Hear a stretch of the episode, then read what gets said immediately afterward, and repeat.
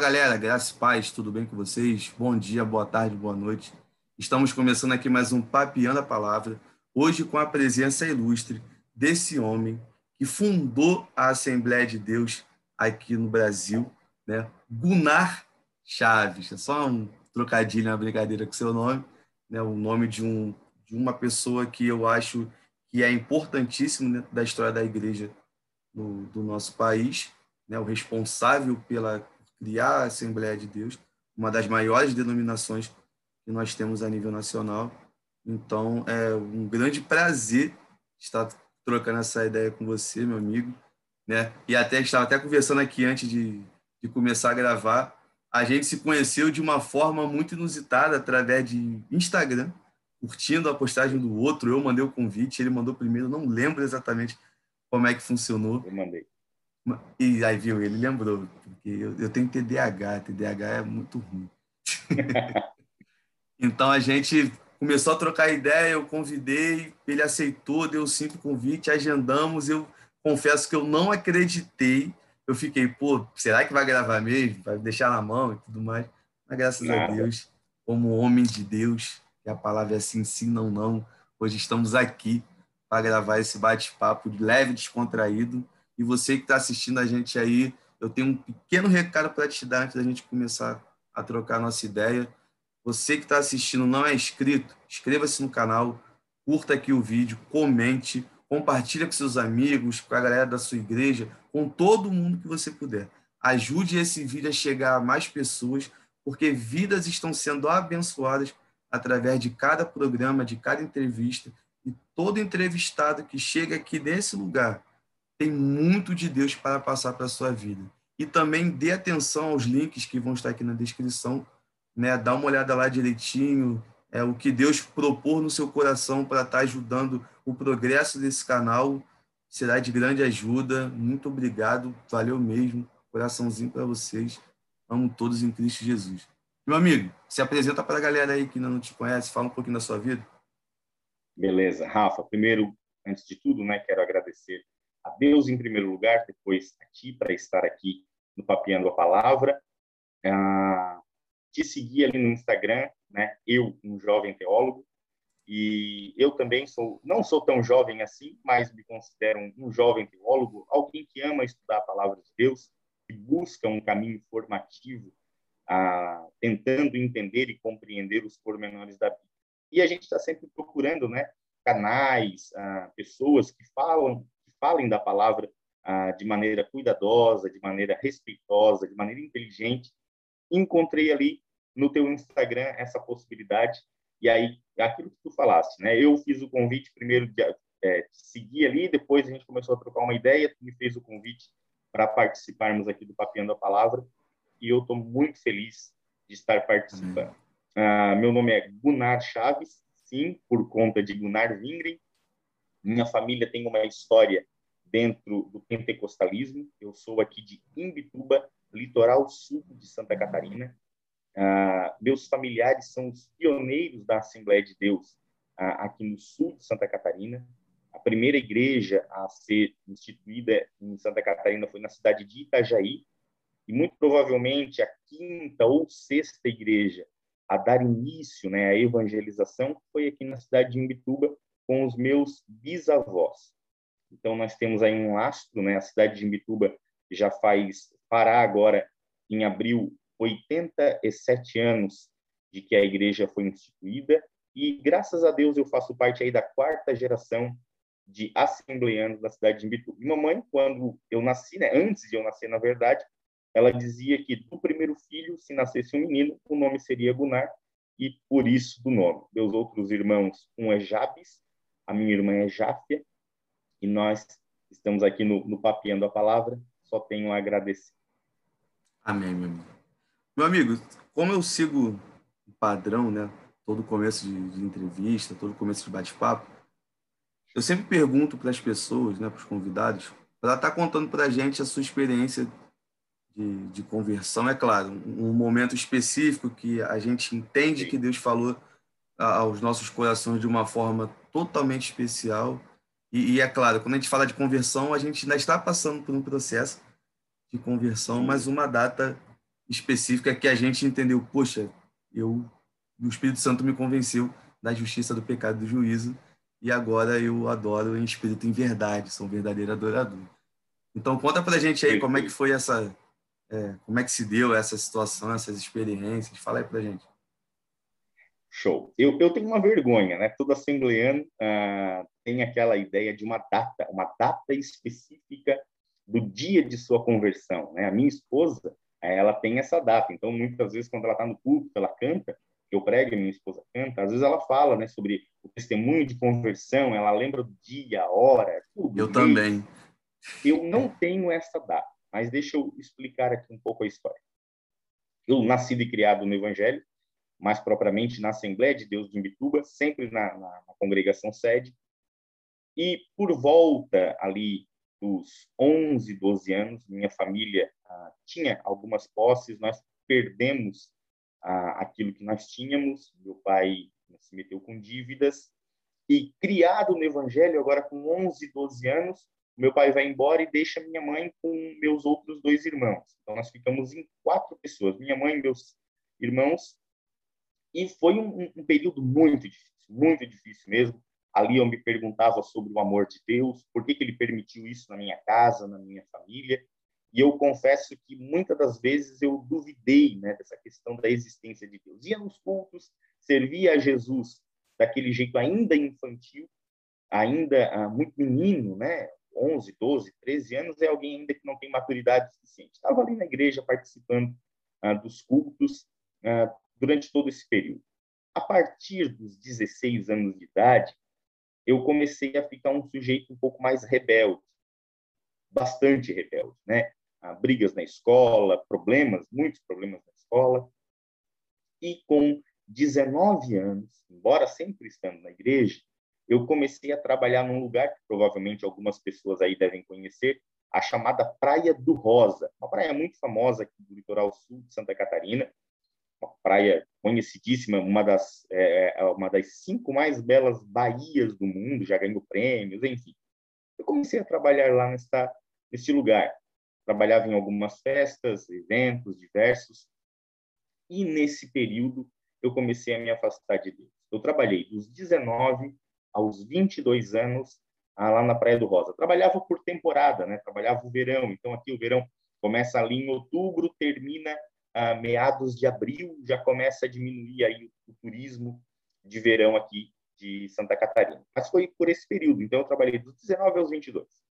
Foram ah, quatro verões, em, três verões intensos e um não tão intenso. Mas neste último verão que eu trabalhei, ah, eu me lembro que aquilo não fazia mais sentido. Eu trabalhava em festas rave, baladas diversas, em vários lugares, e eu me lembro de uma última noite que aquilo já não fazia mais sentido para mim.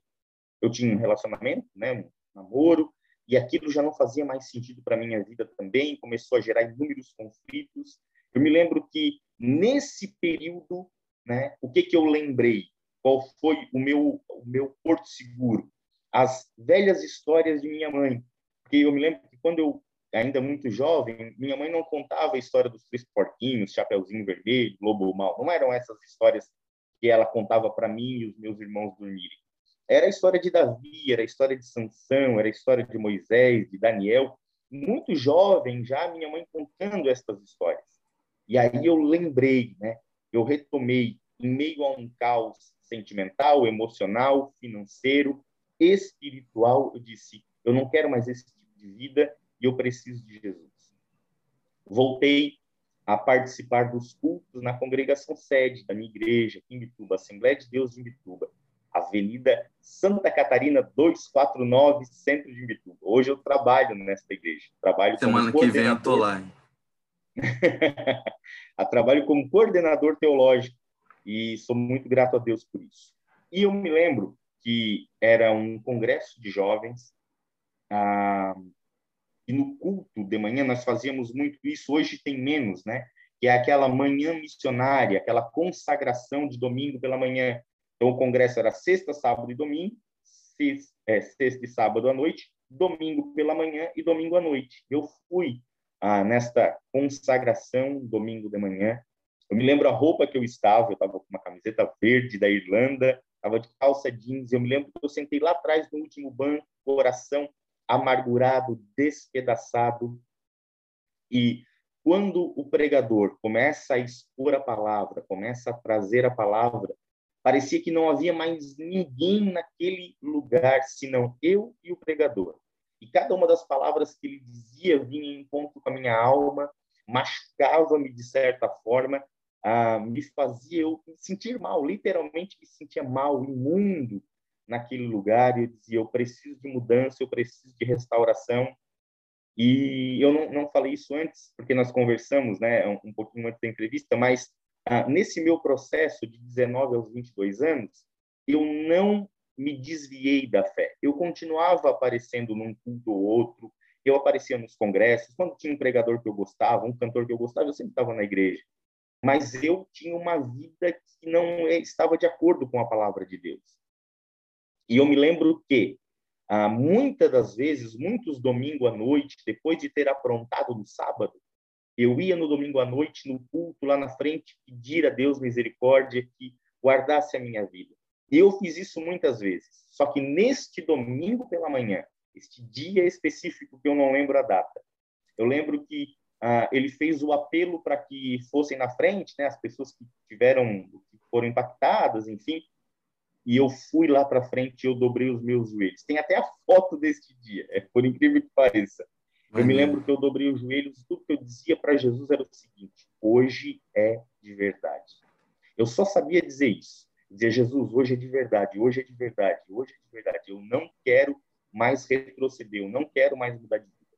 E foi ali, aquele dia em específico, que Deus começou a mudar a minha vida. Eu me lembro que eu recebi uma profecia naquele culto, no domingo pela manhã, e eu não me lembro que profecia era, eu só me lembro que ele me entregou algo e eu não me lembro do que ele me disse, porque eu estava muito emocionado, de tanto que a palavra havia falado comigo. Ah, lógico que para muitos irmãos né, ficaram com o pé atrás, ah, esse rapaz aí que já veio tantas vezes aqui, já chorou tantas vezes, todo mundo conhecia a minha história. Alguns ficaram duvidosos, outros receosos, uns não aceitaram de modo algum, mas teve muita gente que me abraçou e confiaram em mim, acreditaram em mim, Deus de fato mudou a minha vida e começou a reescrever a minha história. Ah, de um moço né, que terminou o segundo grau aos 20 anos de idade. Eu não gostava de ler, eu não queria saber da palavra, eu pouco me importava com a vida cristã e a devoção para com o Senhor. Eu achava que ah, o cristianismo, né, o ser crente era ir na igreja, lá cantar um hino, agradar a Jesus porque eu estou cantando um hino, agradar a Jesus porque eu estou ouvindo uma palavra, agradar a Jesus não pecando. Eu estava sempre preocupado em não pisar na bola porque eu sabia, tinha, sabia não, tinha aprendido de que pisando na bola Deus ia me castigar. E aí, depois de um tempo, a gente pisa tanto na bola e parece que aparentemente nada acontece conosco, e a gente diz: olha, eu acho que isso aí não é bem assim. Mas depois desse processo de conversão, depois desse processo de um encontro, de dizer para ele que agora era de verdade, que eu estava entregando plenamente a minha vida, a, a relação mudou. Agora eu não fazia para agradá-lo, eu fazia porque ele tinha me restaurado, me redimido, me abraçado.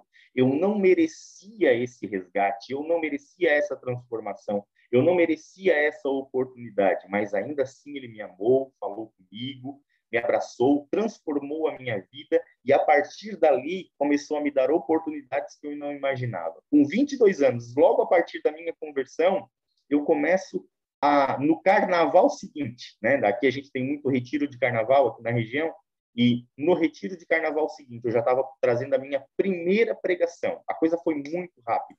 E a partir dali houve uma mudança total no meu jeito de ser e existir. Cara, esse é o testemunho de vida, essa experiência e tudo mais. Ela falou muito ao meu coração nesse momento. Né?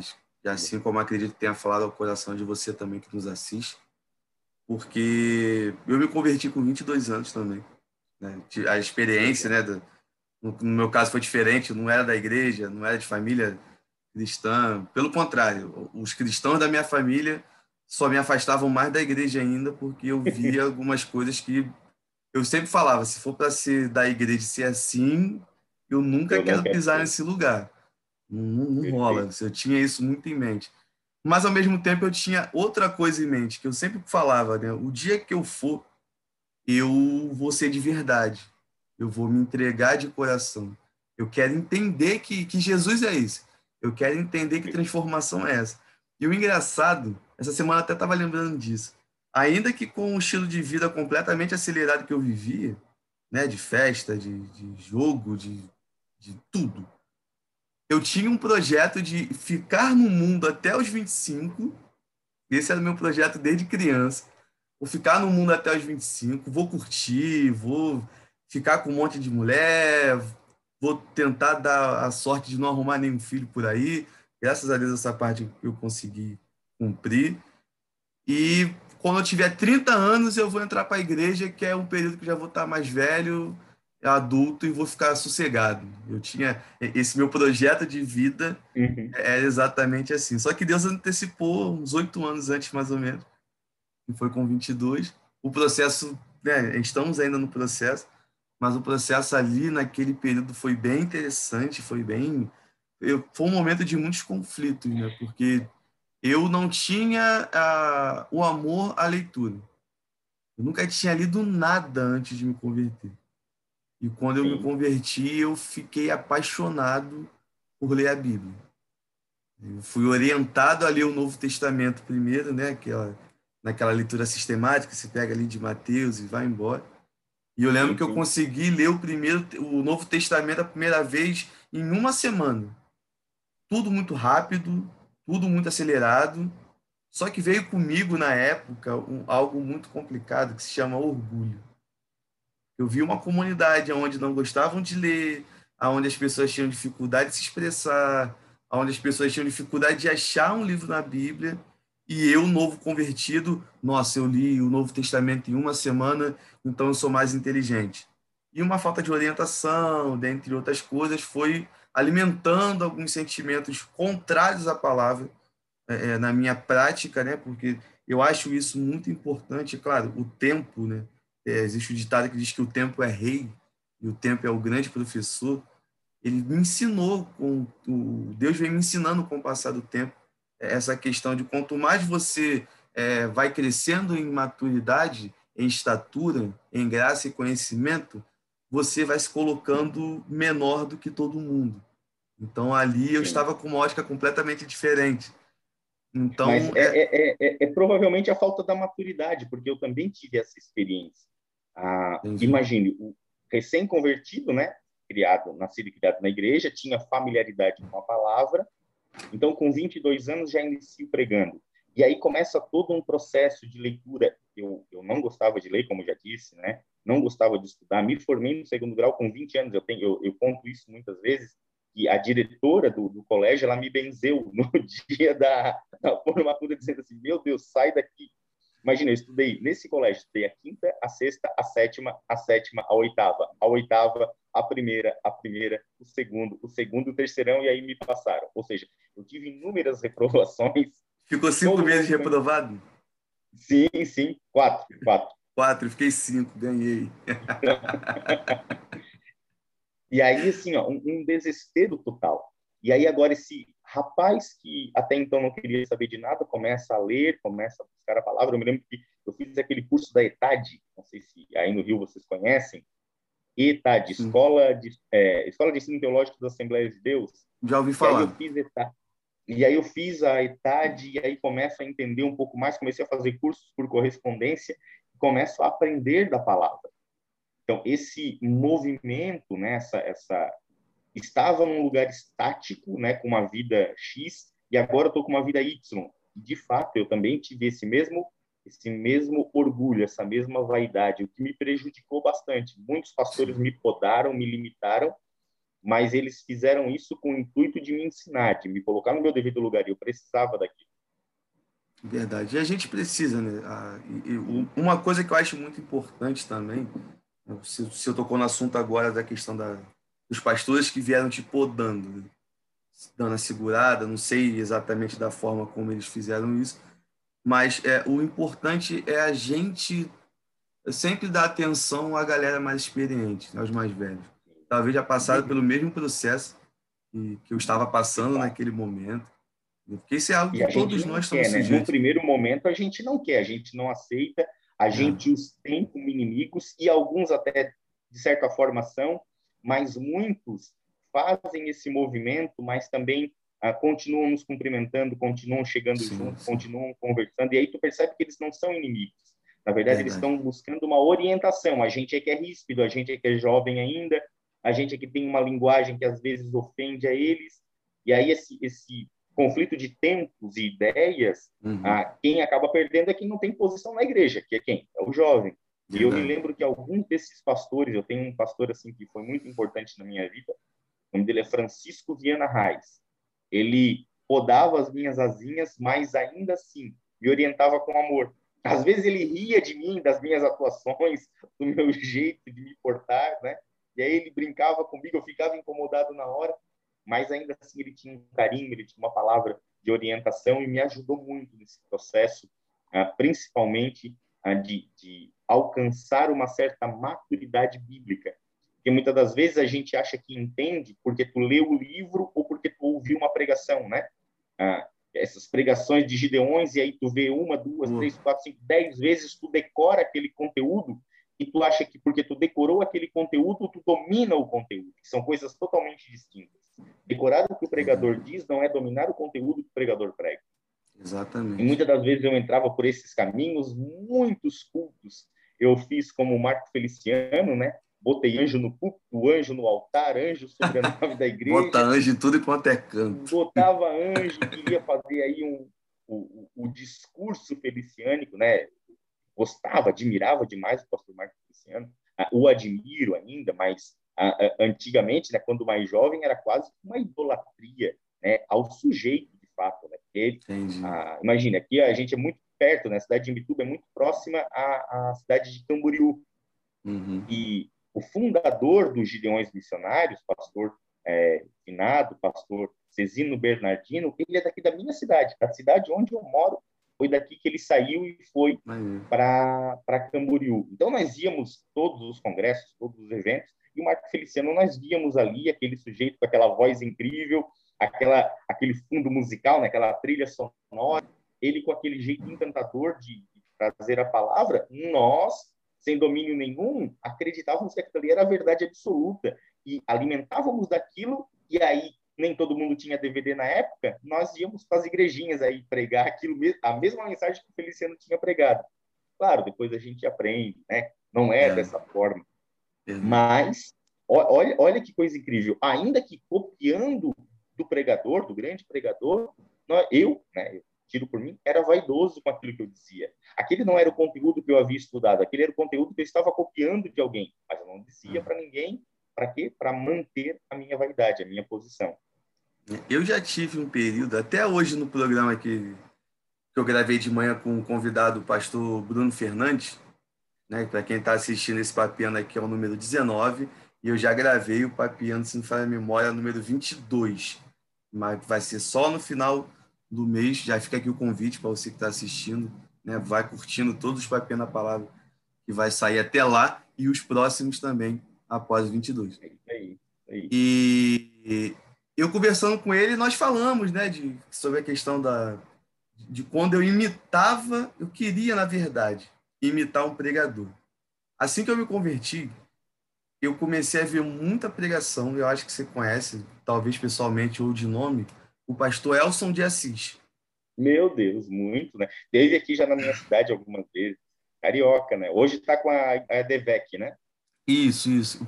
O pastor Bruno, ele é da, da, da Advec, então ele tem um, um contato com ele e tudo mais. Até o convidei também, né? deixei o convite solto no ar, caso ele queira participar. Elson, se vocês assistirem esse papiando aí. Não sei por que motivo também estou fazendo convite nessa gravação, mas que você veja, né? Participa aí. Que é uma história muito doida, porque a primeira oportunidade que eu tive de pregar, eu ouvi a pregação dele, o Bronze Resgatado, Nossa. durante duas semanas, três vezes, quatro vezes por dia.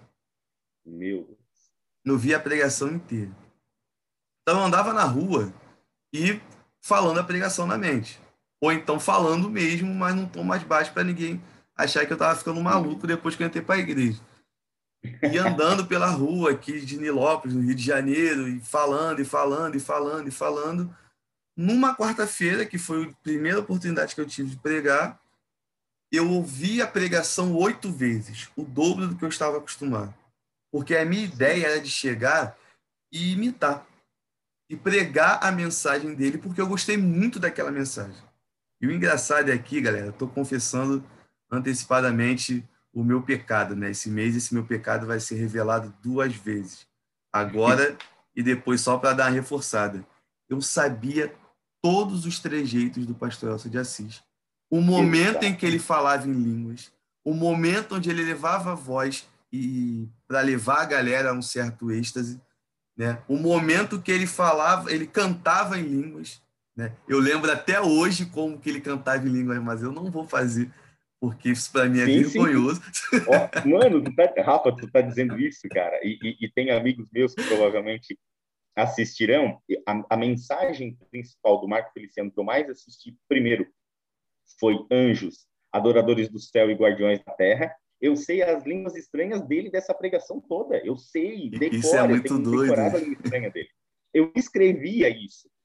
E a segunda foi aquela uma mensagem de Gideões muito forte também, o grande conflito é, é, essas duas mensagens assim decoradas em absoluto e de fato é conhecer o trejeito, saber quando fazer a alteração de voz, as línguas estranhas, tu, tu acaba pegando todos os cacoetes de tanto que tu assiste aquele pregador.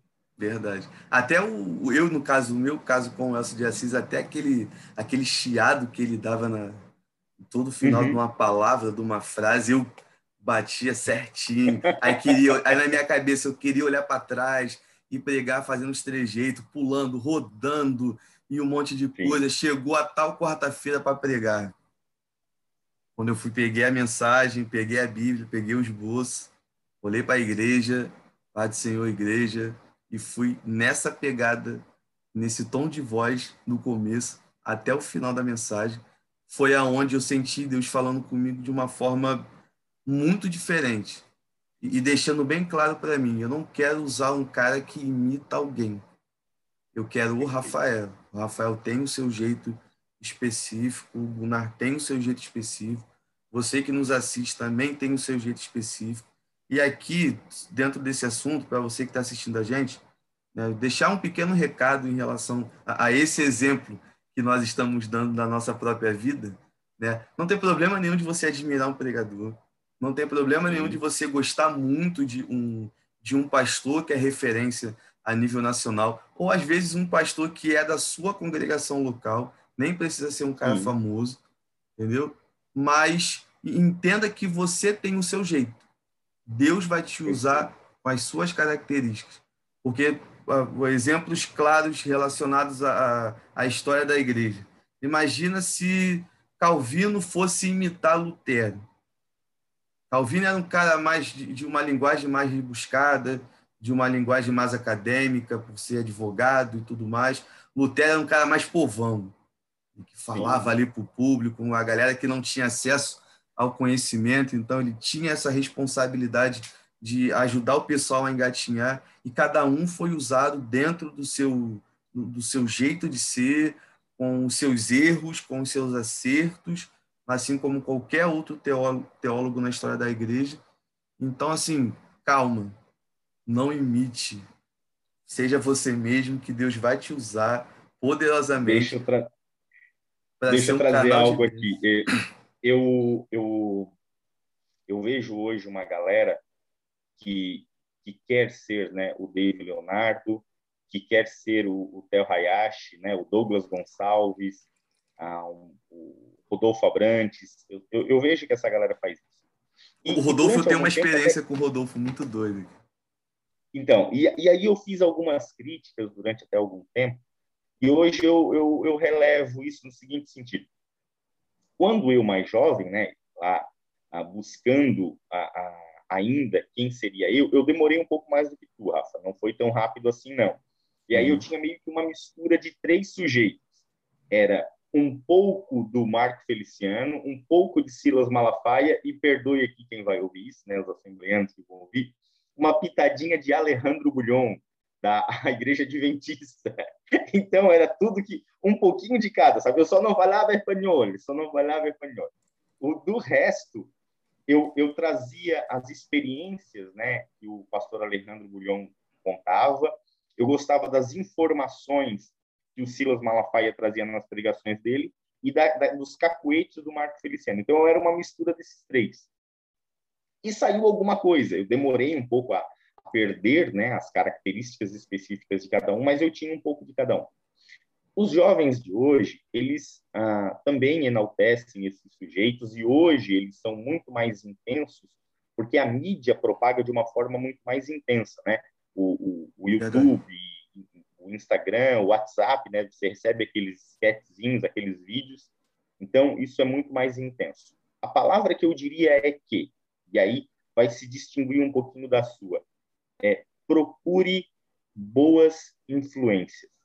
Se for para imitar alguém, se for para se alimentar de algo, não busque qualquer um. Não busque simplesmente aqueles que estão na crista da onda. Mergulhe um pouquinho mais fundo. Tente olhar ah, com, com um, tem um, um olhar mais piedoso, mais caridoso. Não vá apenas por aqueles que têm muitas visualizações, muitos likes, que são seguidos por muita gente porque há pastores muito sérios, uh, muito fiéis à palavra, e que muitas das vezes não são tão seguidos, não são tão populares, mas se você os observar, vai perceber que neles há muito mais verdade. Eu tenho um tio, que ele é pastor, Valdir Nascimento.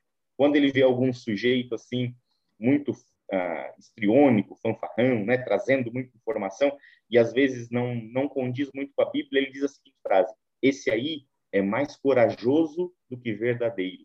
Tem muita gente na mídia muito mais corajosa do que verdadeira. Procure os verdadeiros. É, essa é a minha orientação para você, jovem, que deseja se alimentar mais da palavra e propagar na sua comunidade, no seu círculo de amigos.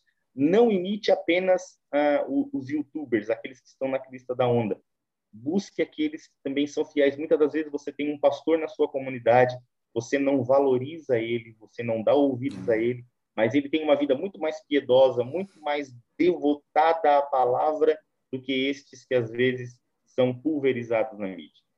Verdade. E assim, a, sobre a questão do, dos exemplos, né? Eu até comentei que a questão do eu tenho uma experiência com o Rodolfo Abrante, foi uma das pessoas que você citou, uma experiência que eu digo no seguinte: quando eu era mais, quando eu era moleque, criança ainda, eu tinha um gosto musical um pouco diferente. Né? Eu, muito criança, 5, 6 anos de idade, eu gostava muito de ouvir Bob Marley, Planet Ramp, Os Raimundos, Mamonas Assassinos. Mamonas assim foi muito curto porque quando eles morreram eu era bem pequenininho ainda. Mas como a Sim. música deles ficaram aí, eu tive muito acesso. Eu chorei quando os Mamonas Assassinos morreram. Eu então, também, eu, tinha, eu também. Quem não, né? Quem eu, não? Tinha, eu tinha essas influências. Até, até umas pessoas brincam comigo. Esse garoto não tinha pai e mãe, não, para deixar ouvir essas coisas e tudo mais. Mas é porque tinha um vizinho que ouvia e eu ficava ouvindo junto, assim, casa diferente, mas eu prestava muita atenção. E o tempo foi se passando e eu gosto de destacar que tem duas pessoas na minha vida que, quando se converteram, eu não acreditei. Um é uma figura anônima e o outro é um, um artista, é uma pessoa que está em evidência. O artista é o Rodolfo. Né? Pô, eu ouvi o Raimundos criança, cresci entrando ali na, na, na minha adolescência, pré-adolescência, gostava muito das músicas, as músicas não faziam sentido nenhum na minha cabeça, mas eu gostava do jeito que ele tocava, da maluquice que ele fazia e tudo mais. Quando chegou, quando chegou ao meu conhecimento que ele entrou para a igreja, o Rodolfo se converteu eu parei e pensei, eu falei, pô, mas como assim? Quem é que conseguiu fazer isso na vida desse cara? E aquilo já ficou remoendo na minha cabeça. E uma segunda pessoa, que esse é o anônimo, né, são poucas as pessoas que conhecem, ele é aqui de Nilópolis também, no, no estado do Rio de Janeiro. Né, o nome dele se chama Wilson Darlan, que era um, um cara que eu queria ser igual a ele. Por quê? Perfeito. Na minha adolescência, eu fazia algumas besteiras na rua, né? Eu gostava de fazer umas artes proibidas, né? O popular pichador, não sei como se chama aí, aí pichador, pichador. em Santa Catarina, então, mesma coisa. E eu tinha esse cara como referência. E eu ficava, poxa, aonde ele colocar, né, que a gente chamava o nome, né? Aonde ele colocar o nome dele, eu nunca vou colocar mais alto, porque eu quero ser igual a ele. Então eu boto do lado ou embaixo. E eu tinha essa coisa comigo. E ele andava sempre junto com um amigo, e esse amigo dele morreu numa experiência de estar tá fazendo essa besteira na rua. E ele chegou, e um tempo depois chegou a notícia: poxa, o, o Vil, que era o nome que ele usava para colocar na rua, né? O Wilson, entrou para a igreja. E eu fiquei, pô, não é possível. Foi o Rodolfo, maluquice, doido pra caramba. E agora o Wilson também entrou para a igreja. E aonde que eu, que eu acho interessante de tocar nessa questão? E até para você, jovem, que está assistindo. Cara, tem uma referência ou outra que a gente já teve na nossa vida e que há uma transformação na vida deles que vai refletir em nós também. E não somente desses caras. Você que está nos assistindo pode ser uma referência para alguém mais novo do que você, ou até da sua faixa etária, não importa. Por Deus estar, é, pelas pessoas estarem vendo a transformação que Deus está fazendo na sua vida. Então, isso é algo que eu acho maravilhoso. E aí, quando a gente entra na questão das referências, da, dos pregadores da internet, dos cantores que estão em evidência no meio gospel, né? Vamos chamar assim, foi o que você falou, nós precisamos de boas referências. Nós precisamos de, de bons espelhos, né? de pessoas que a gente olha assim, e como o, o, o senhor deu o exemplo da, do, do, seu tio, né? que vê, fala da questão da verdade.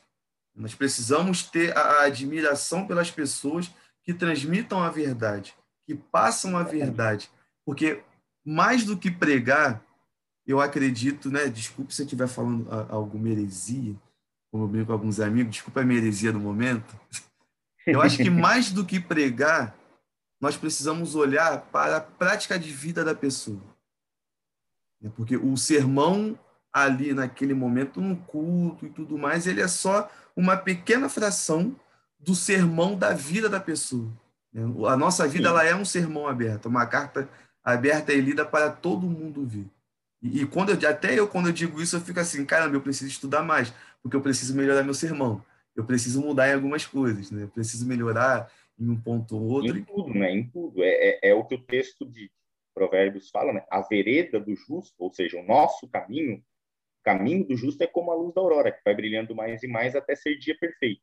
Ah, o que, que, é este brilhar mais e mais? É em todas as áreas da nossa vida, né? São aspectos uhum. emocionais, aspectos sociais, relacionais, financeiros, ou seja, em todas as áreas da nossa vida, o nosso percurso deve ser um percurso verdadeiro, deve ser um percurso de boas escolhas, deve ser um percurso de autenticidade para comigo e para com o meu Deus, deve ser um percurso na, no, no qual o meu trato com o meu próximo não seja um, um, trato de ganho, mas um trato de igualdade. Normalmente uhum. as relações hoje, qualquer tipo de relação que as pessoas têm hoje, as pessoas querem sempre ganhar algo. O que, que eu ganho nesse relacionamento? Verdade. O que, que eu ganho com essa amizade? O que, que eu ganho com isso? E que não sejamos assim, mas que ah, o nosso percurso seja um percurso de justiça, um percurso em amor, por amor, refletindo de fato o caráter de Cristo em todas as áreas da nossa vida. Eu, eu faço muito essa leitura. E sempre observando, Rafa, assim como tu disseste, naqueles que são possíveis, né? Porque os youtubers da vida, nós não temos noção de quem são eles, do que são Verdade. eles. O que nós temos são as fotos de Instagram, tudo que nós temos são as suas mensagens postadas. E tem muita gente que eu admiro. Eu, eu sei que muita gente critica o David Leonardo, por exemplo. Ah, e eu não concordo com tudo que ele diz, mas eu acho ele verdadeiro, sabia? Eu gosto muito dele. Ele é, ele é um sujeito que me, me parece, transparece a verdade naquilo que diz, aparentemente. Né? Não, não convivo com ele, embora ele seja aqui de Santa Catarina, cidade de Joinville, cidade da faculdade, da, da, onde é, está a faculdade onde eu fiz teologia. Uhum. É, eu não, não tenho nenhum vínculo com ele, mas eu me parece muito verdadeiro. Mas existem outros que muitas vezes são bem pops, né? principalmente às vezes no, no movimento pentecostal, em que a gente ouve murmúrios, a gente ouve sussurros não tão positivos. E aquela velha frase da vovó, né? Onde há fumaça, há fogo. E em contrapartida a isso, Muitas das vezes nós não valorizamos os nossos pastores, os nossos obreiros, os nossos presbíteros, aqueles que nos dão o pão diário na igreja. A gente, ah, esse aí não prega igual o Ed, Ed René Kivitz, né? Ah, esse não prega igual fulano, igual ciclano. Ah, esse não prega igual Nicodemos, igual Hernandes Dias Lopes. Ora, eles são eles, o seu pastor é seu Exatamente. pastor, mas eu não, não tenho dúvida de que Deus colocou o seu pastor, o seu presbítero, o seu obreiro aí na sua comunidade para abençoar a sua vida com a palavra. E essa sim tem poder e valia sobre a nossa vida.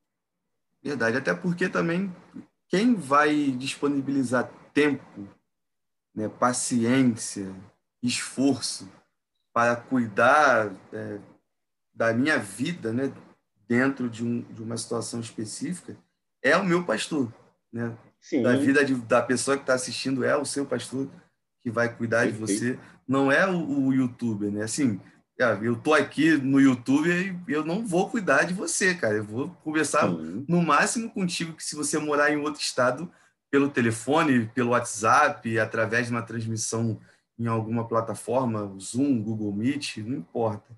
Mas o, o cuidado mais próximo de estar tá ali é, junto, é, te ajudando ali bem do lado, é o seu pastor.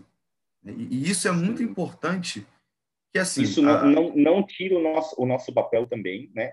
De, de referência, de orientação. Sim, a gente está para auxiliar também pra, no, no, evangelismo. Né? A, esse trabalho que tu trazes é um trabalho para além fronteiras. Né? É, é um trabalho para desmistificar muita coisa, para orientar muitas pessoas, mas o teu trabalho não tira o valor do obreiro da comunidade, lá da igreja local, Exatamente. e nem o, obreiro local vai desvalorizar, né, vai tirar o, o, aquilo que está oferecendo também na internet. Ambos têm valor. O problema é quando alguém ouve um e deprecia o outro. Exatamente. É, tem, tem, que ter esse equilíbrio. Que, que, é algo que eu deixo bem claro para as pessoas, assim, que como qualquer projeto, a gente tem a galera que apoia e a galera que critica. E isso eu acho muito maneiro, mais a galera que critica, não que me dá força de seguir em frente, de continuar. Porque senão fica uma coisa muito assim, ah, você funciona à base da raiva, à base do ódio. Não é isso. Mas que eu, eu, eu paro para ouvir as críticas né, e de tirar alguma coisa boa. Que nem eu acredito que toda crítica é para acrescentar algo. Então, tem coisa que é muito sem noção, tem coisa que é absurda, a gente ouve e ignora. Mas tem coisas que são realmente sérias. Então, você pega, faz o filtro, pô, realmente estou errado e tudo mais. E uma das coisas que eu sempre deixo bem claro, e sempre vou reforçar, né, aqui o canal, para você que está assistindo a gente, é, o canal Eu Jovem Teólogo não é o meu ministério em si. Isso aqui não é o meu ministério todo. Ele é uma extensão do meu ministério.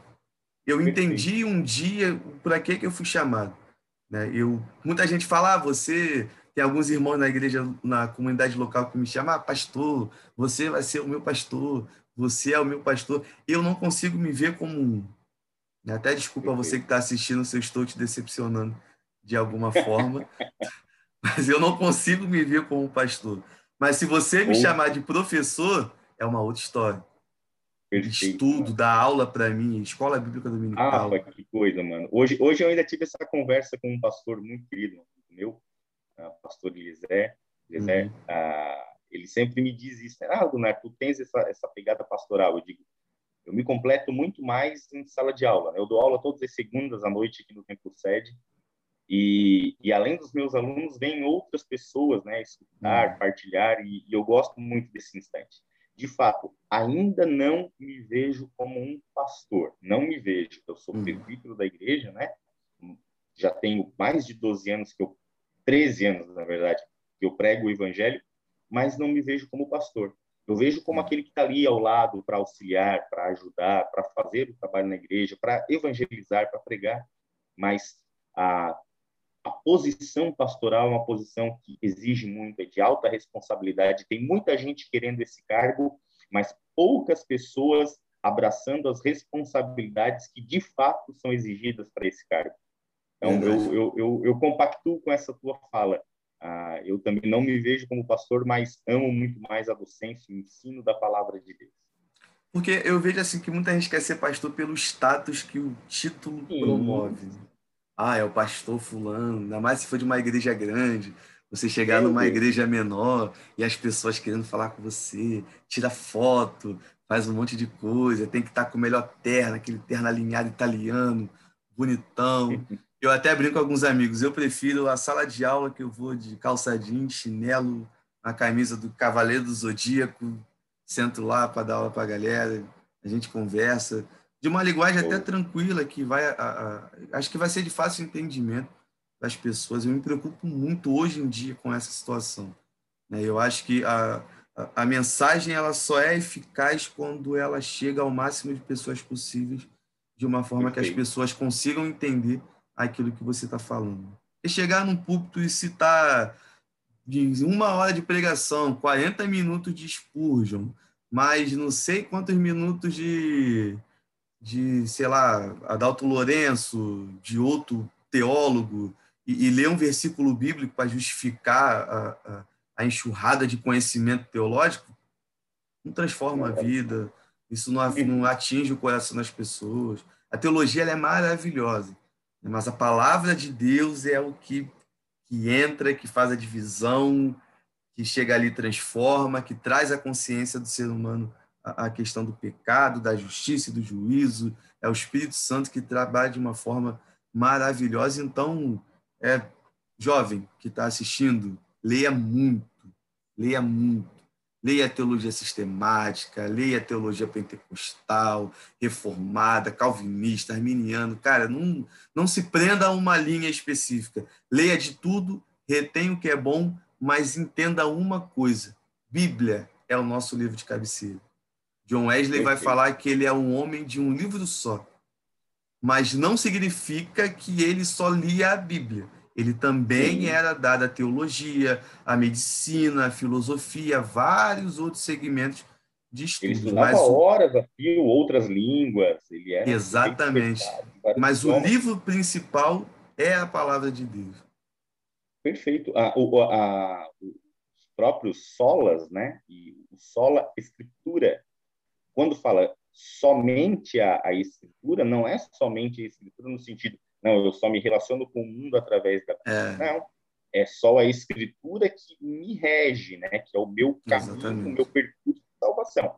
No entanto, eu, eu, tenho abraçado outras literaturas, né? É um só escritura, mas que não se resume à Bíblia. Existe todo um aparato e a gente precisa aprender sobre tudo isso. Eu tive uma uma transição, Rafa, muito, muito interessante. Eu sou assembleiano, é, minha formação teológica, como falei inicialmente, eu fiz ETAD, né, que é o curso uh, básico ministerial, vamos colocar assim, uhum. sempre assisti a Escola Bíblica Dominical, e, e depois, quando eu comecei a fazer o processo formativo, de fato, eu já fazia psicologia, né? Estou formado em psicologia. Então, fazia psicologia, no terceiro ano de psicologia eu entro para teologia. E aí eu começo a fazer psicologia e teologia. Eu fazia psicologia de segunda a sexta e sábado o dia todo eu fazia teologia. E quem eram os meus professores? Em sua maioria luteranos. Então, quando eu tenho esse primeiro contato com a teologia luterana reformada, que reformado não a reforma calvinista, né, não o movimento dessa reforma, eu me espanta aquilo tudo, aquilo é tudo muito novo. E aí depois eu faço dentro desse desse movimento entre o pentecostalismo e o luteranismo, eu começo fica muito popular. Eu não sei aí no Rio de Janeiro como é qual foi a intensidade disso, mas aqui foi muito forte a teologia da missão integral, a PMI. Cara, isso mexeu com as nossas estruturas. Eu me lembro que eu e os meus colegas nós só falávamos de Ed Renekiewicz, Ariovaldo Ramos, Paulo Capelletti, é, Carlinhos, e ah, começamos a nos alimentar daquilo, comprar a literatura. Foi muito interessante, mas em alguns aspectos um pouco danoso.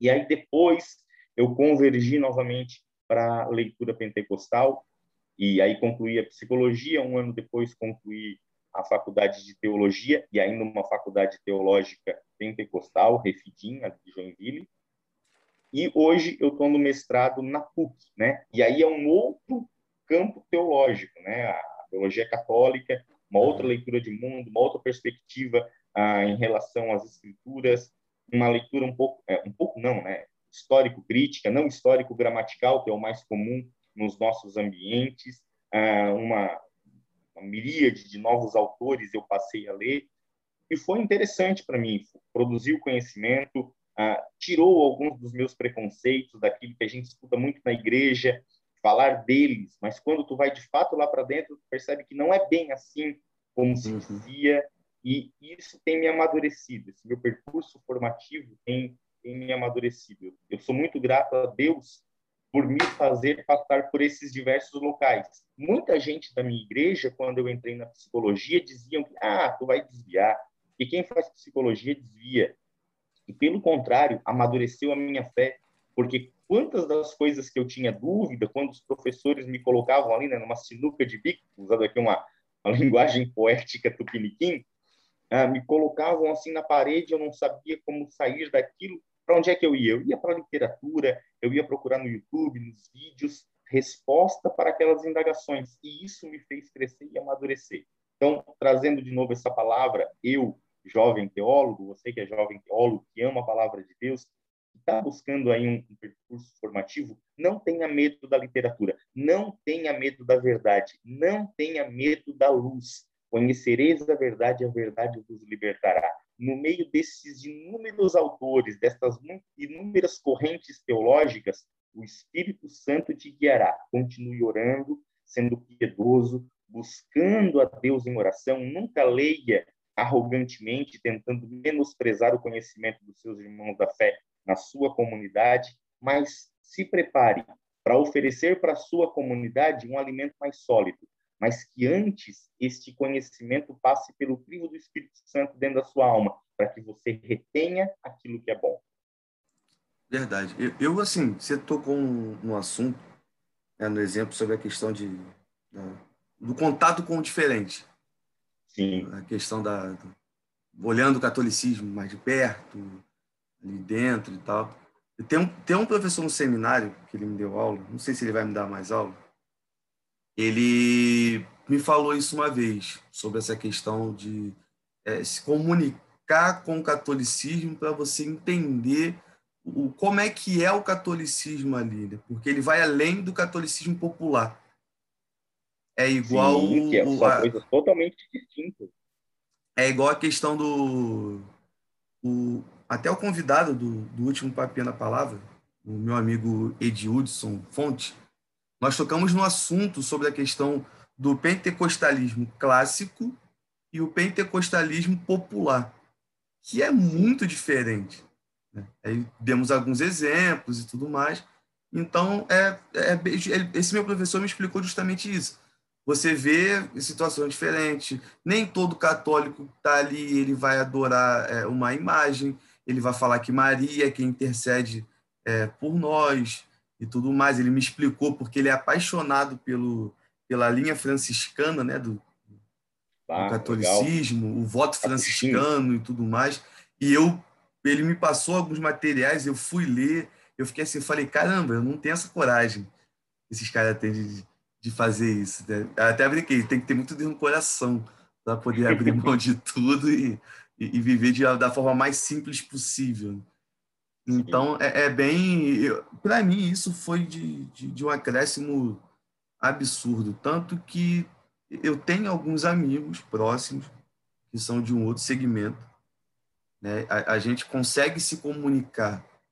É claro, né? você que está assistindo aí, eu, o que eu vou falar não é é, no sentido de que a gente tem que se aprofundar em todas as ciências e ter ideia de todo o conhecimento e pegar um pouquinho daqui, um pouquinho dali e formar nossa fé. Não, nossa regra de fé e prática é a palavra de Deus, mas o que não nos impede de ter um acesso a, a outras coisas, que isso ajuda até na evangelização, né? uhum. né? na questão de você passar a mensagem do evangelho para outras pessoas.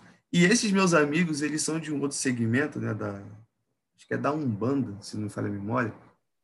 E uma vez eu estava conversando com eles, querendo saber o que é a Umbanda, o que é o, o candomblé e tudo mais, o espiritismo, porque a minha ideia desses segmentos era aquela ideia popular, né, da igreja, ah, não faz isso porque é, uma, é não vai a tal lugar, não acredita nisso porque é macumba. Isso para mim já não era suficiente. Né? Eu, eu sempre tive o pensamento, eu acho que vai além dessa questão. Eu preciso ouvir, entender no que eles creem, como que eles acreditam, como eles fazem e tudo mais. E me recordo de um bate-papo com, com um desses amigos que ele estava explicando lá como é que era a questão do, do, do batismo, né, que eles têm tudo mais, que aí tem que pagar não sei quantos lá para poder fazer todo o processo, tem que ser numa cachoeira, e vários detalhes que eles deram. Eu lembro que eu até brinquei com ele sobre, sobre essa questão e até usei dessa situação como gancho para se pregar o evangelho. Ele, eu, ele falou, poxa, eu preciso pagar X, mais de 5 mil reais, para poder fazer lá o negócio do batismo e tal, papapá, e tem que matar um, um cordeiro, né, que é naquele cordeiro ali que leva a culpa e tudo mais, tá. Aí eu fiquei assim, falei, pô, maneiro, eu sou duro, não tenho dinheiro para fazer isso, e graças a Deus que o cordeiro que leva a minha culpa já foi imolado há muito tempo, já foi morto, então não preciso pagar nada. Pelo contrário, Amém. ele me oferece uma grande recompensa que é muito maior do que dinheiro, que é a salvação, estar com ele por toda a eternidade. E, e ali, nesse exemplo, eu observei a importância do, do cristão entender um pouco de, de outras situações. Né? Como é que você evangeliza uma pessoa que é de um outro segmento? Simplesmente falando que o que ela acredita é coisa do demônio, é coisa do diabo, ela precisa vir para a igreja ensinar ela vai para o inferno? Não, Acho que o, o, o tempo já, que nós estamos é um pouco diferente. do outro, né? O Exatamente. já vai, já, vai, já vai te ouvir com repulsa, não com o coração aberto. Ah, esses ataques né, que, que nós criamos, principalmente ah, no, no, mundo extremamente católico, cujo protestantismo estava tentando alcançar um lugar, né, conquistar o seu espaço, então cabia esse tipo de fala. Hoje já não cabe mais. É, Hoje é. nós temos que, de fato, pelo menos compreender a fé do outro, entender o mínimo de suas bases para então nós oferecermos o Cristo. E tenha certeza, se você domina o Evangelho, o Evangelho sobressai a qualquer outra filosofia religiosa, porque o Evangelho é verdade de Deus sobre todas as coisas. Verdade. E aqui, só deixando aqui um, um, um adendo, né? porque é, eu preciso sempre explicar quando entra nesses assuntos bem explicadinhos para a galera poder ter uma ideia é, o porquê disso. Já tive alguns problemas, então comecei a pegar o hábito de deixar tudo bem, bem pontuado para a galera poder entender e depois não ficar mandando mensagem, os haterzinhos que assistem aí o papinho da palavra em todo episódio. Eu amo vocês em Cristo Jesus. Então a gente precisa entender o mínimo para poder ajudar a questão da, da evangelização. E, e quando a gente chega com aquele discurso bem antigo, de que ah, isso aí é coisa do demônio, você é do capeta, você é não sei o quê, papapá, como você falou, já causa aquela repulsa, a pessoa já não quer ir para a igreja, né, e tudo mais. E, mas isso que a gente está conversando aqui não é algo a favor do ecumenismo, né? Para você que está assistindo a gente, nós não estamos sendo ecumênicos de forma alguma, né? A gente precisa deixar isso bem pontual, mas só demonstrando e deixando claro para você que nos assiste da importância. Né? Não é Sim. só a, a, teologia, não, não é só o evangelho, essa é a nossa base. Nós precisamos Quando... olhar para o mundo a partir dessa base. Perfeito. Ah, o, o, próprio apóstolo Paulo, né?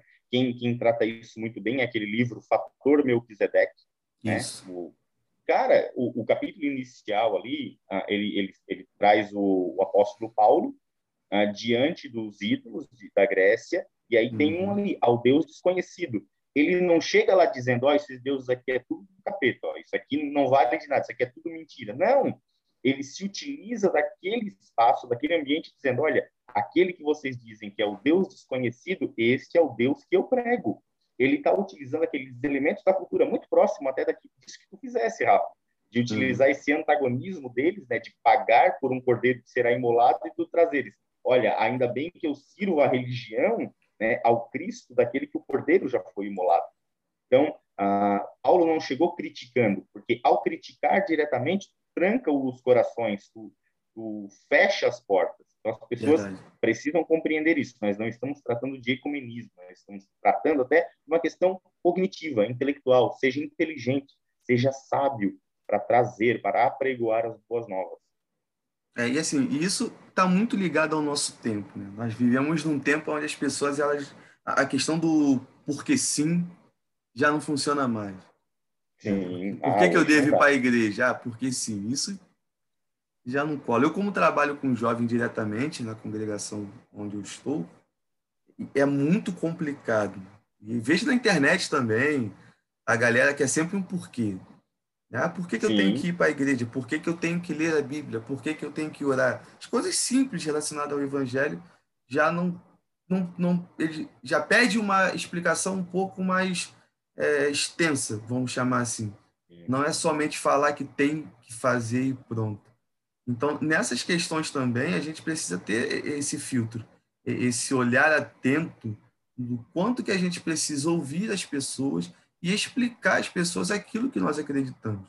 E aqui entra uma coisa que eu acho que é essencial e que, infelizmente, é, eu sinto uma carência muito grande quando se fala de, do meio evangélico como um todo. O incentivo ao estudo.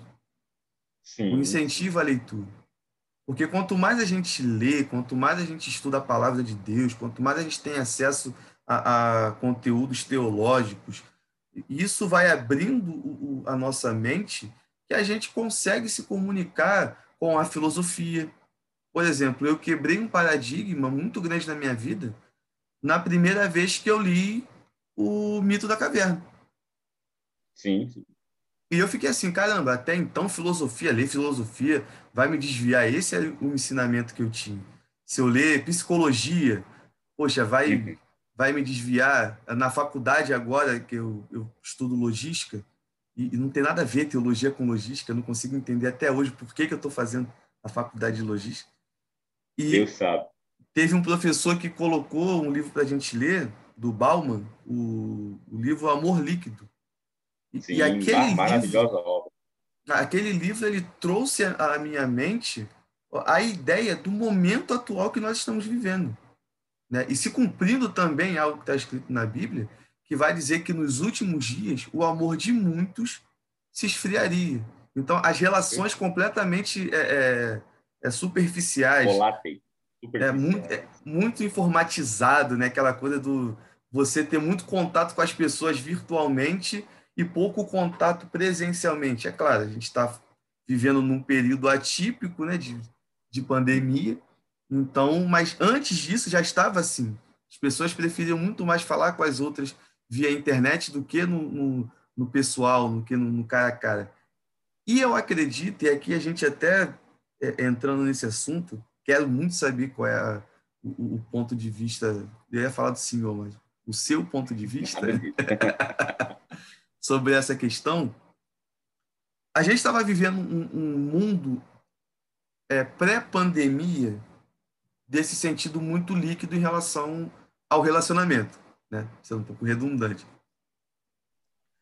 E a pandemia chegou e eu acredito que ela possa ter despertado na mente de alguns a valorizar mais o relacionamento com o próximo. E esse era o meu pensamento começo da pandemia. Só que a gente está atravessando e eu vejo que piorou parece que os relacionamentos começaram a ficar mais superficiais ainda, aonde ficou tudo somente internet.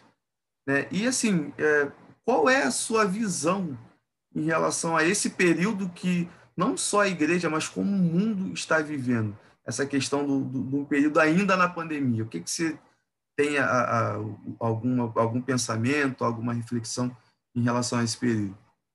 Perfeito, Rafa. É, Primeiro, eu quero só fazer uma ponderação, porque a gente não esqueça que a gente pulou de um assunto para o outro e eu não consegui aqui fechar uma, uma situação.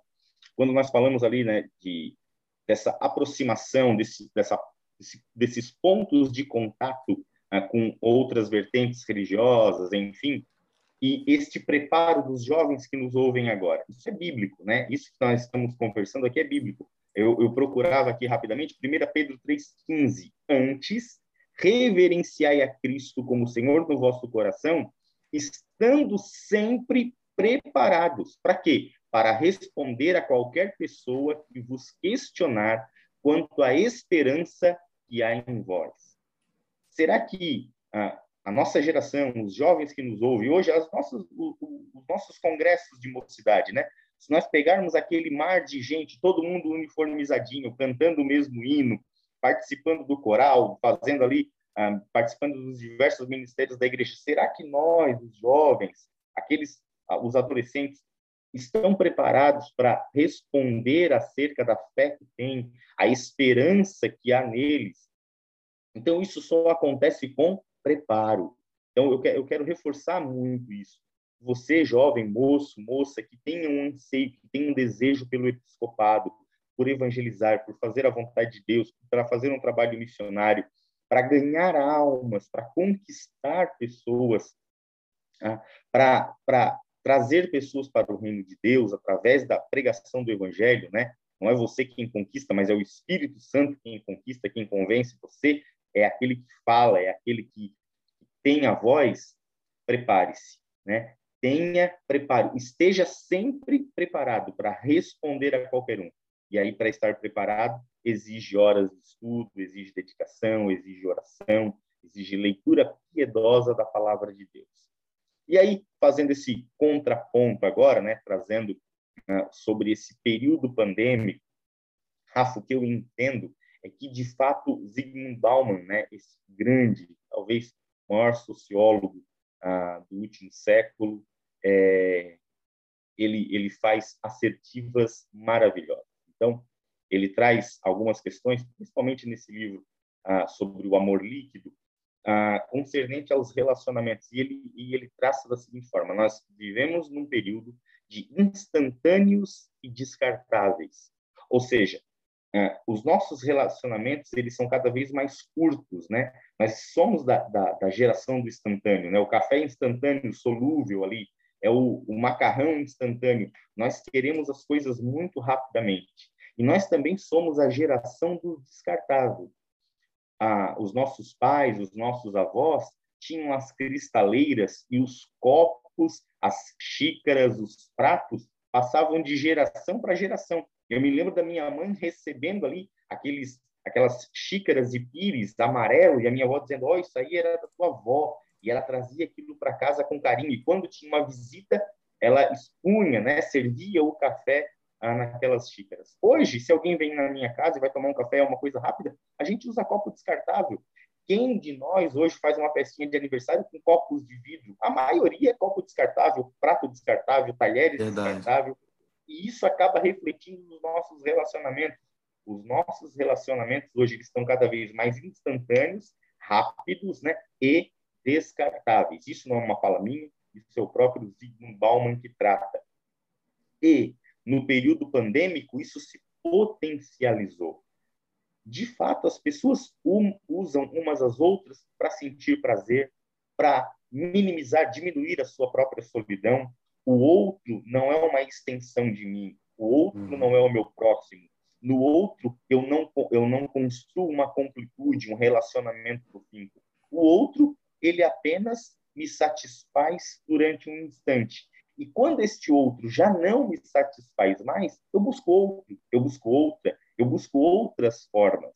Infelizmente, ah, nos dias pandêmicos e, e infelizmente também de, de até dentro da igreja, isso tem se potencializado. A solidão, né, o afastamento de umas pessoas e outras, o, o distanciamento pastoral, porque o trato pastoral hoje ele é muito mais superficial, as pessoas vão muito menos à igreja, o pastor pode visitar muito menos as pessoas e por conta disso as pessoas vão esfriando e aqueles que são fracos tornam-se ainda mais fracos. A fé hoje ela está bastante pueril, ela, ela está cada vez mais uh, diminuída. As pessoas, nos diálogos que temos, né, eu sou psicólogo dentro de um centro de recuperação, e as falas que eu ouço são sempre de pessoas que estão desistindo. Aparentemente, não tem mais saída.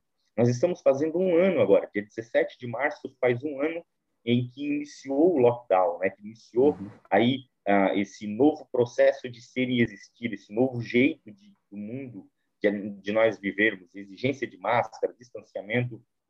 E no início nós pensávamos assim, vai passar logo. E se passaram dois, três meses e esse vai passar logo, disse, não, não, até o final do ano tudo se resolve. E nós passamos Natal, virada do ano, distante daqueles que amamos, alguns próximos, outros nem tanto, as relações cada vez mais ah, elasticadas, né? cada um no seu lugar, um contato ah, via internet no máximo. Uhum. E agora nós estamos já indo para o segundo ano desse período pandêmico e aparentemente nós não vemos saída. Eu eu não tenho uma leitura ah, tão como é que eu vou dizer, perdão aqui, seguindo o fio. Ah, eu não vou dizer a minha leitura, ela é um, um, um, um realista esperançoso, né? Como dizia Ariano Suassuna. Eu sou um realista esperançoso. Eu não sou otimista, porque a realidade dos fatos né, não me mostra que ter esse otimismo vai ser o melhor.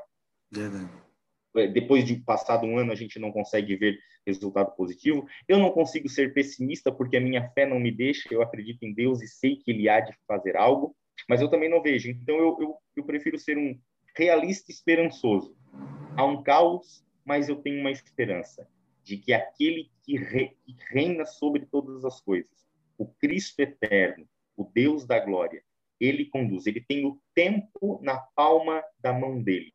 Ele é o maravilhoso conselheiro, ele é o Deus forte, ele é príncipe da paz, o Pai da eternidade. E ainda que os meus olhos temporais limitados não enxerguem o agir dele e talvez não seja só dúvida minha disso que vou falar agora, mas dúvida daqueles também que nos ouvem. Eu não sei o que, que Deus quer com tudo isso, mas eu não tenho dúvida de que Ele quer alguma coisa.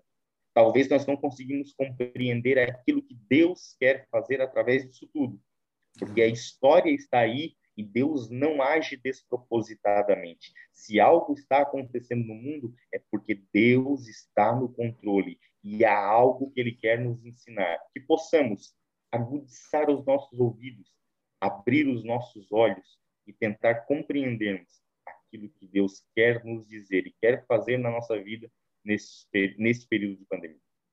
Verdade. É, Abacuque é esse cara. Meu Deus. É isso aí. Ainda que a figueira não floresça, que a situação seja completamente adversa, não chegar na vide não vai dar o suco, a oliveira não vai dar nada. Mesmo assim, né, esse trecho dessa máxima de Abacuque que eu acho maravilhoso.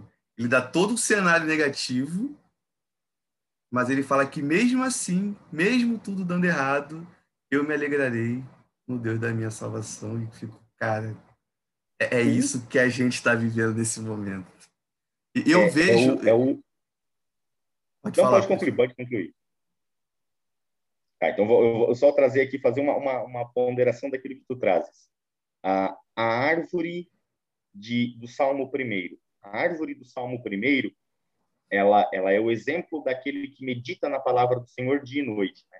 E essa árvore que está ali, ela não é a árvore coach dos nossos dias. Por que a árvore coach dos nossos dias? Porque a árvore dos nossos dias é uma árvore que tem que frutificar o dia todo, todo tempo, a todo instante. As árvores agora, quando o coach vai falar, né, quando ah, um, um palestrante motivacional diz algo, ele diz, olha, você é o melhor, você é o primeiro, você vai conseguir, você isso, você é aquilo, ou seja, frutifica o tempo todo. A uhum. árvore do Salmo primeiro, ela não dá fruto o tempo todo, ela dá o fruto na estação própria. Exatamente. E é interessante nós percebemos aqui que a Bíblia não faz uma referência sobre isso, né? é uma inferência, nós subentendemos que essa árvore que dá o fruto na estação própria, ela passa pelas demais estações. E quais são as demais estações? É um inverno, solidão, de frio, é um verão causticante, de calor, de desespero, de, suar desesperadamente, é um outono meio sem graça, né? É, quais são as outras a, a, as outras estações que essa árvore passa. Ela passa por todas as estações, mas ela não se desespera nas demais estações. Por quê? Ela está plantada junto ao ribeiro. Que a ideia de ribeiro né, é estar junto de Deus, estar próximo uhum. a Deus. Né? O Antigo Testamento fala muito né, sobre essa ideia de Deus ser água, água ser Deus, ser a palavra, também faz essa, essa figura de linguagem. Essa árvore não está plantada em qualquer lugar. Em qualquer outro lugar, talvez ela já estaria morta diante das estações mas como ela está plantada junto ao ribeiro, aquilo que ela faz prospera. Não prospera o tempo todo, mas prospera no tempo devido. Talvez aquilo que estamos passando são uma das estações que não frutifica, e aparentemente nada acontece. Mas na estação própria, aqueles que meditam na palavra do Senhor dia e noite, que estão junto dele, que não são como aquele sujeito passante, né? Que não anda no caminho dos pecadores, não se assenta na roda dos escarnecedores, não se detém também, né? No caminho dos pecadores, mas que medita na palavra do Senhor dia e noite, dará seu fruto na estação própria. Ainda que passemos por outras estações não muito agradáveis. Verdade. E assim, é, até pegando um, essa deixa né, das estações, é, eu acredito muito. Isso aí eu posso ser um pouco. Pode ser um pensamento um pouco utópico, esse pensamento que eu tenho, mas eu acredito muito que é, é essa situação que nós começamos a viver, ela pode dar uma abertura para um grande avivamento daqui a um tempo. Porque eu lembro que eu conversando com alguns amigos uma vez e eu comecei a me perguntar isso, né? Desde quando eu me converti, isso tem sete anos, é, eu sempre ouvi muita gente falando sobre a questão de avivamento. Vem o avivamento, é, estamos orando para o avivamento, está chegando o avivamento. E algumas igrejas acreditam que o movimento é o avivamento, mas não produz uma mudança de vida, então logo não é o avivamento. E tudo isso, avivamento, avivamento, avivamento, e eu comecei a, a me dedicar a estudar a, a, as histórias dos avivamentos, né? no, desde de Atos até o, os nossos dias. E todo o avivamento ele precisa passar primeiro por um período de crise, por um, por um período de caos em alguns momentos, né? em alguns pontos específicos, em alguns momentos onde o mundo vai ficar completamente sem esperança, que é o que está acontecendo, ou um mundo completamente cego no pecado, vivendo de uma forma completamente relaxada e nem aí para as coisas que Deus é, deixou para nós fazermos.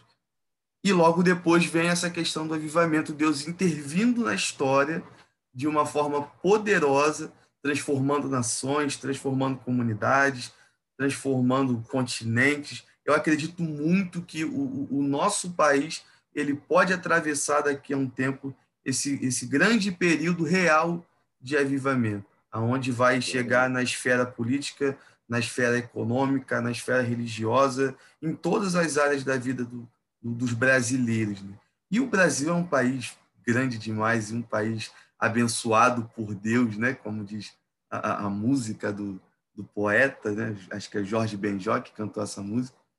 Então a gente, é, eu acredito muito ainda nessa situação de o Brasil daqui a um tempo ser um celeiro de grandes missionários que vão talvez servir para o grande avivamento que vai anteceder a volta de Cristo. Eu tenho isso muito enraizado no, no meu coração. Pode ser uma loucura, pode ser um, um pensamento solto largado por aí, mas não sei. Né? O, tempo vai dizer se isso realmente é, é, é, um plano de Deus ou apenas uma, uma esperança de, de, de, um jovem teólogo que quer a mudança e a transformação. Pensar, pensar e desejar não paga imposto. Eu acho que nós podemos desejar isso. Ah, não é, embora seja bastante utópico, né, no uhum. sentido uhum. de um lugar a ser alcançado, não é impossível, porque Sim. não há nada impossível para Deus. E aquilo que eu falei anteriormente, nós não sabemos o que Deus quer com isso tudo. O que Deus quer? Nós não temos resposta. E por que não poderia ser esta resposta que tu dá? Já que nós não temos, alguém tem que buscar responder, alguém tem que. Será que não é isso? E a partir desta resposta, nós talvez traçarmos uma, um, um, agir, um mover, é, o que, que nós estamos fazendo em meio a isso tudo? Nós estamos uhum. cada vez mais viciados nos youtubers da vida, né? no, no YouTube, no Instagram, ou nós temos tirado o nosso tempo de devoção com a palavra, nós temos tirado o nosso período de oração, nós temos feito o nosso devocional. O que temos feito em meio a isso tudo? Então, é algo que é para se pensar. No meio da pandemia, quais são as nossas ações e atitudes? Verdade. Fica aí até uma, uma reflexão para você que está nos assistindo, né? Se você tiver alguma ideia diferente ou concordar com aquilo que foi dito, deixa aqui no comentário. Sei lá, vamos pegar e vamos é, fazer uma corrente de oração em relação a, a esse assunto. E eu, eu falo para alguns amigos que isso é muito doido. Né? Tem gente que não leva muito a sério, talvez pelo meu jeito de falar, pelo meu jeito de conversar e tudo mais. Não, Só que... tu, tu, fala de um jeito crente, tu fala, tu fala igual crente. Pô, que bom. Sim, e assim, sim. A, a, gente. Eu estou muito feliz esse ano com algo relacionado a carnaval.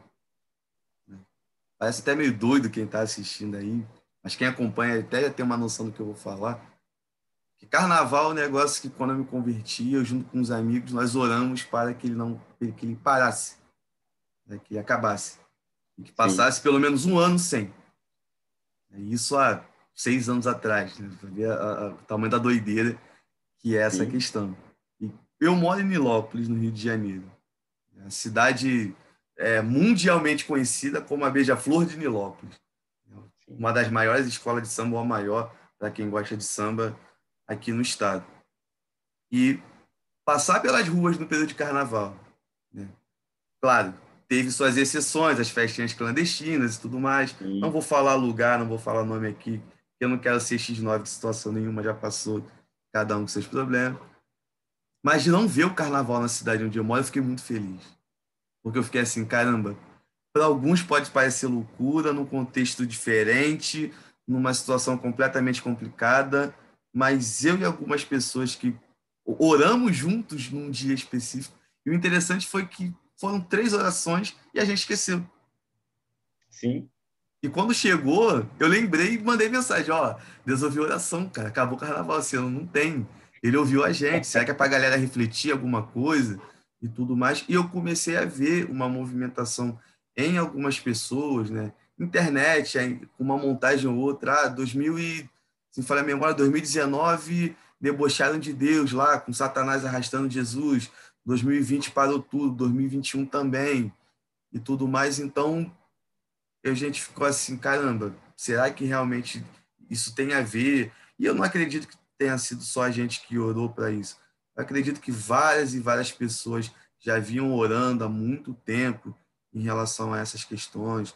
Né? Eu tenho algumas coisas que eu peço muito a Deus e que algumas pessoas que eu conheço falam que ah, isso é um absurdo, mas eu sonho com um dia que os bares onde eu moro, no local onde eu moro, vão fechar.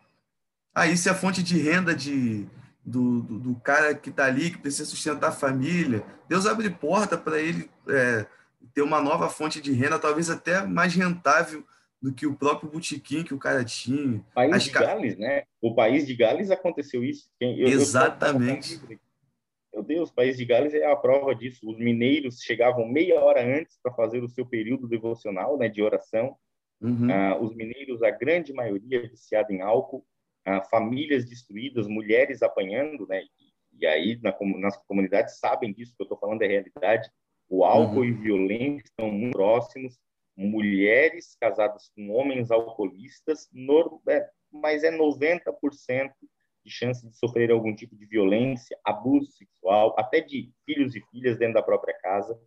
E País de Gales, nesse caos estabelecido, procure essa, essa literatura muito interessante, você que está nos vendo, é um livrinho baratinho, acho que sete reais você compra esse, esse livreto.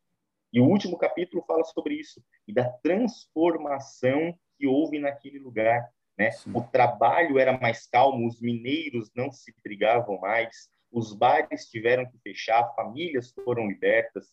Ah, então, o poder de Deus, né, a atuação do poder de Deus nesse, naquele lugar, a partir de um avivamento que veio de um instante de caos também, né, e, e Deus estabelecer uma transformação. Verdade. Tomara, assim, tomara. Deus que possamos ser atingidos por esse agir, por essa manifestação do Espírito Santo no nosso, nos nossos dias. Esse avivamento foi o start para esse pensamento em mim. É, esse livro que você falou, né, um livreto que eu até tenho isso aqui não está aqui, que é Avivamento no País de Gales. Até vou deixar também aqui no, no link na descrição o, um link, se eu achar na Amazon, deixa aqui tudo bonitinho para vocês. O Livraria Cristã, Livraria Cristã, é, Livraria Família Cristã. Família tá Cristã também vende, né? Vou Isso. botar aqui também, vou botar o da Livraria Família Cristã aqui.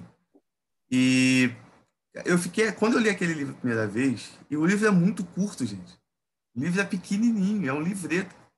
E de vários e vários livros que eu já li, e uma vez eu tive a ousadia de falar com um amigo meu que é que é presbiteriano calvinista, falei para ele esse livreto aqui, eu achei ele com um conteúdo muito maior do que a teologia do Berkoff. E ele ficou chateado comigo. Mas aí eu te expliquei para ele, né? Sim, na, situação, na situação prática, é claro, não despreza a, a sistemática do Berkoff, foi uma das primeiras sistemáticas que eu consegui ler a, a, ela completa, me agregou em muita coisa no período que eu levantava a bandeira e falava que era muito calvinista pra caramba. Eu tive esse momento. Então, assim, é, é uma, uma história. Isso realmente aconteceu para você que está nos assistindo. Uma nação foi transformada. Né? Uma nação foi transformada e começou com um grupo pequeno. Começou numa reunião, né? Numa reunião. Exatamente. E outros avivamentos. A gente vê o, o avivamento entre os, dos moravianos, o, o próprio avivamento na Inglaterra com o, o Clube Santo e vários outros avivamentos na história da igreja. E, e, gente, o avivamento ele é real, ele acontece. Não existe uma fórmula mágica para a gente poder é, é, forçar um avivamento, mas ele acontece num período onde Deus quer fazer o avivamento. Então a gente pode estar vivendo esse, ou a próxima geração viver esse período. Se vai ser a nossa, se vai ser a outra, não me importa muito. Mas eu acredito Rafa, muito. Eu, eu faria aqui uma, um adendo, né? Para nós dois e para aqueles que nos ouvem. Duas coisas acontecem no avivamento. Primeiro, esse elemento caótico, né? Um uhum. tempo de caos. E segundo, pessoas dispostas a viverem esse avivamento. Verdade. Porque enquanto não estiverem pessoas dispostas à transformação, à mudança, as coisas permanecem estáticas. Ah, o exemplo do país de Gales foi uma reunião, o menino lá pregando, não tão eloquente, e o próprio literatura diz né? ele não estava encantando tantas pessoas, meio que estavam indo embora, ele estava dizendo, olha, Deus me falou que hoje vai ter conversão. E aí vieram as primeiras pessoas, aceitaram a Jesus e mudaram já de vida. No outro dia, uh, outro, outra celebração, outras pessoas aceitaram Jesus. E a partir dali, um mover se instaurou. O próprio, né, falando aqui, puxando brasa para minha sardinha, uh, o nosso pentecostalismo, ah, ele surge, normalmente as pessoas atrelam a ideia do pentecostalismo apenas a Rua Azusa, né? Lá com William Seymour. Mas não é só ali que nós temos um movimento pentecostal. Antes dele, né, na, na, na escola Betel, em Topeka, Kansas, nós temos ali né, o, o Charles Parham fazendo um movimento dizendo assim, olha, aquilo que está escrito no livro de Atos é real. E, a, e aquela menina Agnes Osman, né, eu acho que é esse o nome dela, Agnes Osman, no primeiro dia, né, primeiro de janeiro de 1900, ela começa a falar em línguas estranhas numa, numa, numa vigília e fica ali por, eu acho, não sei se são, eu, eu vou confundir aqui, são três ou sete dias falando línguas estranhas, acho que são três dias. E ela começa a falar línguas estranhas e a partir dali né, a, começa a proliferar né, esse, esse discurso do, do movimento pentecostal e aí William Seymour acaba aprendendo né, um pouco sobre isso lá em Tupeca e leva para a Rua Azusa e o movimento se expande. Aí na Rua Azusa mesmo ali é o, é o grande desencadeador. Né? É da Rua Azusa que acontece o grande vulcão ah, que espalha brasas e cinzas para todos os lados, até por conta da força da mídia, porque muitos jornais iam lá, batiam foto, filmavam, né, descreviam aquilo que acontecia naquele naquele galpão que William Seymour ah, abre ali como acho que é a igreja da fé apostólica e, e começam a mover. Que, que período é aquele? É um período de segregação racial. Negros e brancos não andavam juntos. Mas ali, dentro daquele ambiente eclesiástico, negros e brancos estão glorificando a Deus. Ou seja, pessoas dispostas ao avivamento num período de caos, num período de racismo, de segregação, e há um mover de Deus naquele lugar. Eu não tenho dúvida de que Deus quer fazer algo.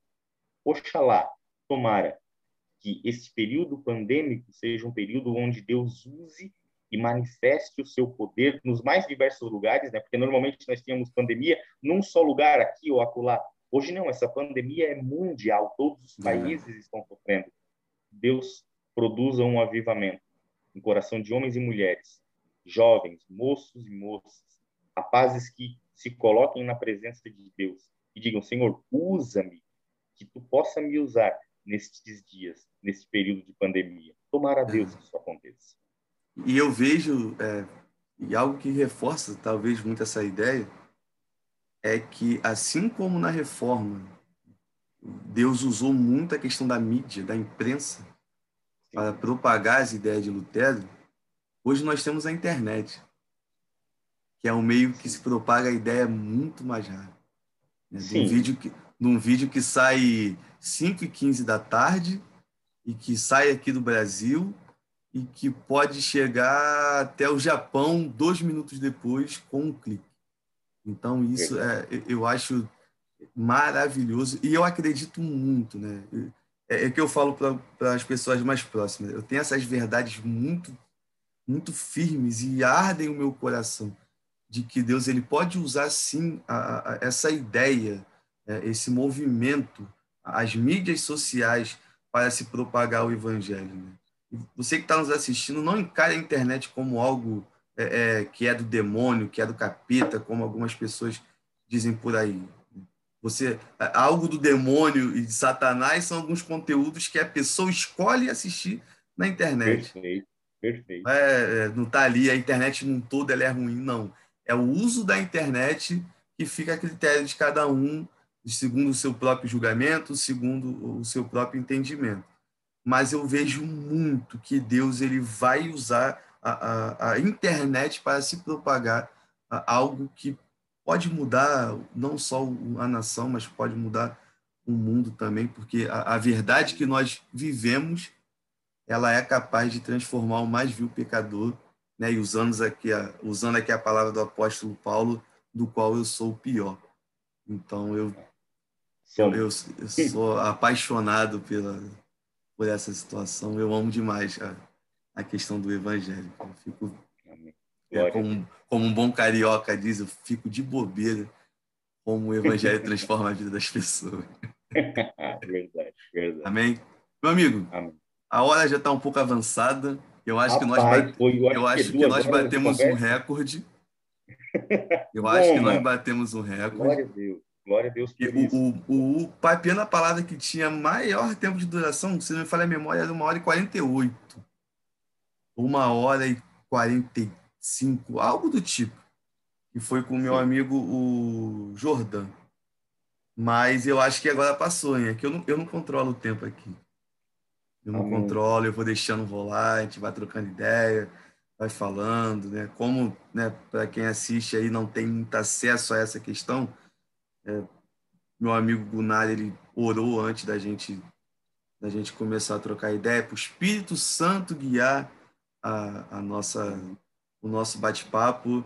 E eu não sei você que está assistindo aí a gente, mas eu é, tô a gente vai encerrar aqui, mas com um desejo de se falar mais, com um desejo de se conversar mais, porque eu acredito que as coisas que foram ditas nesse, nesse episódio aqui do, do Papinha na Palavra 19, cara, Deus vai fazer alguma coisa e com certeza vou dormir e vou acordar com esse pensamento. E, e sinceramente, né, para mim está sendo, tá sendo diferente.